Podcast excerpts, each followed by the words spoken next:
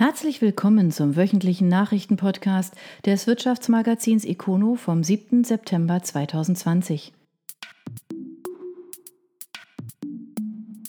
Wir sind bis 2025 voll durchfinanziert. Christian Weber spricht in einem Interview über den Neustart der Albert Weber, was an Innovationen geplant ist, warum seine Tochter eine führende Rolle spielen soll und von Spannungen mit dem Finanzinvestor. Markdorf, wie geht es nach dem Neustart der Albert Weber nun weiter? Christian Weber hat als Sprecher der Firmeneigner in einem Interview mit dem Südkurier die weiteren Pläne vorgestellt. Bis 2040 streben wir an, den Anteil des Geschäfts, der vom Automobilbereich abhängt, auf etwa zwei Drittel festzulegen. Der übrige Umsatz soll durch Produkte für die Luft- und Raumfahrt sowie für medizinische Anwendungen generiert werden. Bis zu diesem Zeitraum solle auch im Rahmen des Projektes Emission Zero ausschließlich emissionsfreie Produkte herzustellen und unseren CO2-Ausstoß im Unternehmen auf Null herunterzufahren. Um das zu erreichen, will Weber eine Truppe aus drei bis fünf Prozent der Mitarbeiter aufstellen, die sich in einem eigenen Team ausschließlich um Zukunftsthemen kümmern sollen. Zudem würde in den kommenden bis zu acht Jahren ein zweistelliger Millionenbetrag investiert werden. Sorgen, der Neuaufbau des Unternehmens nach der Insolvenz könnte am Ende an der Liquidität scheitern, zerstreut der Eigentümer. Die Albert Weber ist bis 2025 voll durchfinanziert und alle wichtigen Beteiligten, also die Kunden, Lieferanten, die Banken und die Familie Weber, haben sich bereit erklärt, einen Beitrag zu leisten, falls die Corona-Krise sich verschärft. Die Mitarbeiter haben demnach aber ausdrücklich keine weiteren Einschnitte zu befürchten. Die haben bereits genug gelitten. Auch einen Finanzinvestoren wird es nicht mehr geben. Dieses Kapitel ist abgeschlossen. Man habe nach dem Einstieg von Ardian erfahren müssen, dass die Denkweise eines Finanzinvestors nicht zur Unternehmensphilosophie unserer Familie passt. Das langfristige Denken der Familie und der kurzfristigen Investition habe zu Spannungen geführt. Allerdings zeigt sich Weber in dem Gespräch auch selbstkritisch, was die Kommunikation mit den Mitarbeitern gerade in der steilen Wachstumsphase der vergangenen Jahre angeht. Es sei nicht immer gelungen, die guten Dinge, die wir gemacht haben, zu unseren Mitarbeitern und auch nach außen zu transportieren. Kommunikation sei eben nicht die Stärke der Familie. Aus diesem Grund wird Gina Weber als Tochter von Christian Weber künftig frischen Wind in das neue Unternehmen bringen, neue Impulse geben und eine Kultur des Austauschs und Zuhörens etablieren. Weber Automotive wurde 1969 gegründet und gilt als Spezialist für Antriebskomponenten für Autos, Nutzfahrzeuge und Freizeitmobile. Ab 2011 nahm das Unternehmen rasant Fahrt auf. Lag der Umsatz damals noch bei 74 Millionen Euro, so kletterte er bis 2017 auch durch Zukäufe auf 304 Millionen Euro in der Gruppe. Zu den Kunden gehören weltweit führende Automotive-Konzerne und Zulieferer. Bei 90 Prozent der Kunden ist Weber nach eigener Aussage Exklusivzulieferer. Allerdings kämpfte man schon 2017 laut veröffentlichter Bilanz mit Umsatzrückgängen bei Weber Automotive und schrieb ein leichtes Minus. Im Juli 2019 schlitterte das Unternehmen in die Insolvenz, ausgelöst auch durch einen Streit mit dem Investor. Im Mai gab die Familie dann bekannt, das Unternehmen zurückzukaufen.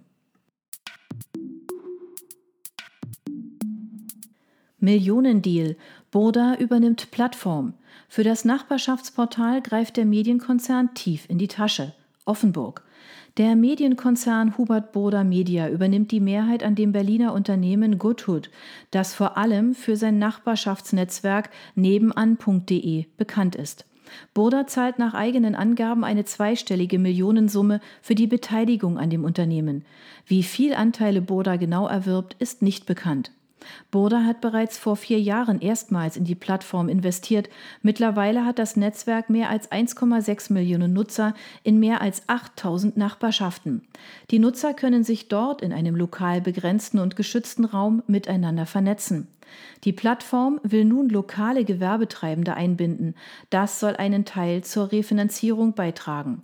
Bodas Invest soll für Luft- Sorgen im Wachstum. Die beiden Unternehmensgründer Till Behnke und Ina Remmers bleiben als Geschäftsführer an Bord. Der dritte Gründer, Christian Vollmann, wechselt an die Spitze des Beirats. Breakforce One tritt auf die Bremse. Der Entwicklungsdienstleister trifft eine Entscheidung mit Folgen. Tübingen. Der Entwicklungsdienstleister Breakforce One BFO wird nun doch nicht in Tübingen bauen. Das Unternehmen hatte Pläne, im Gewerbegebiet Eichbach in ein eigenes Gebäude zu investieren. Die Stadt hatte dort seit zwei Jahren ein Grundstück für das Unternehmen reserviert. Nun ist es wieder frei. BFO wurde im Juli 2019 vom Autozulieferer ZF aus Friedrichshafen übernommen. Auch das könnte ein Grund für die geänderten Pläne sein.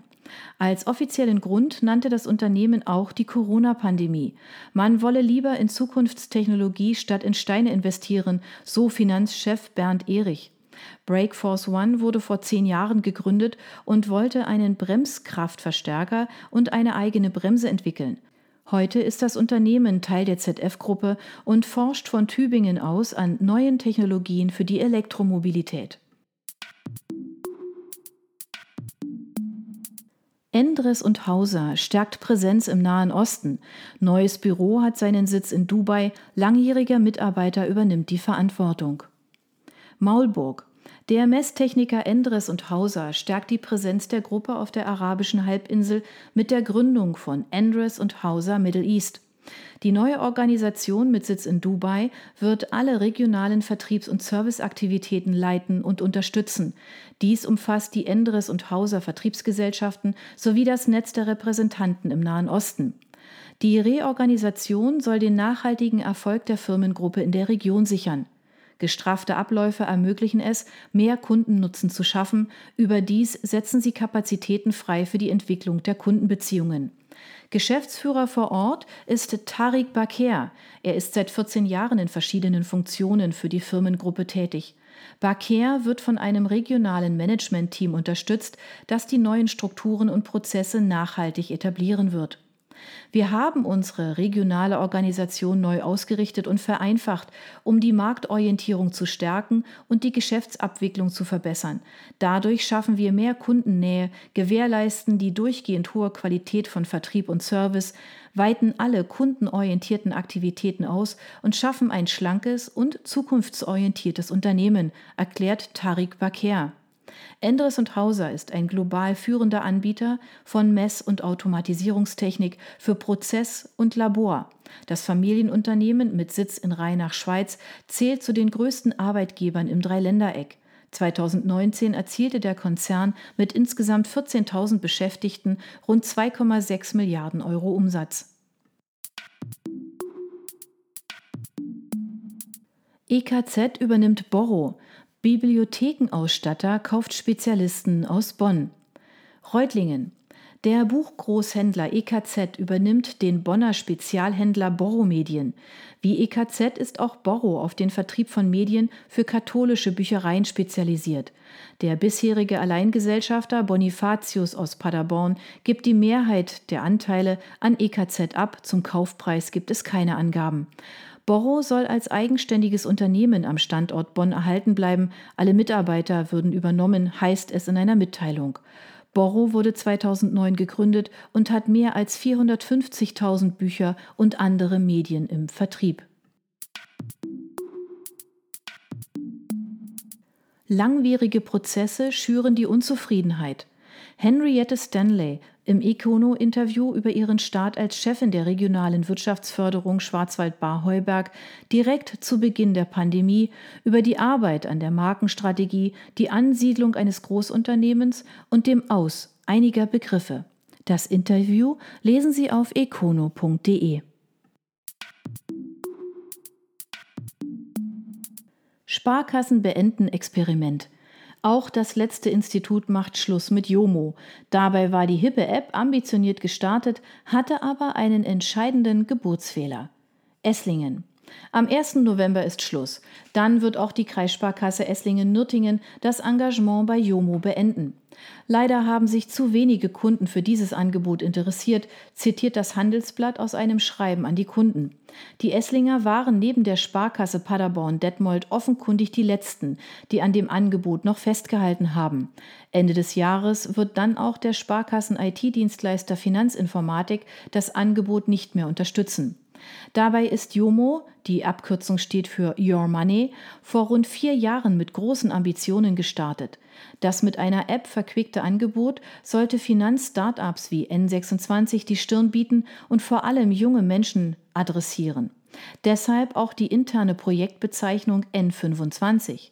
Die Chancen dafür waren nicht schlecht. Die Sparkassen sind über Clubs, Magazine, Konten und Engagement bei jungen Menschen ab der Grundschule gut verankert eigentlich und sind generell mit 35 Millionen Kundenkonten eine Macht.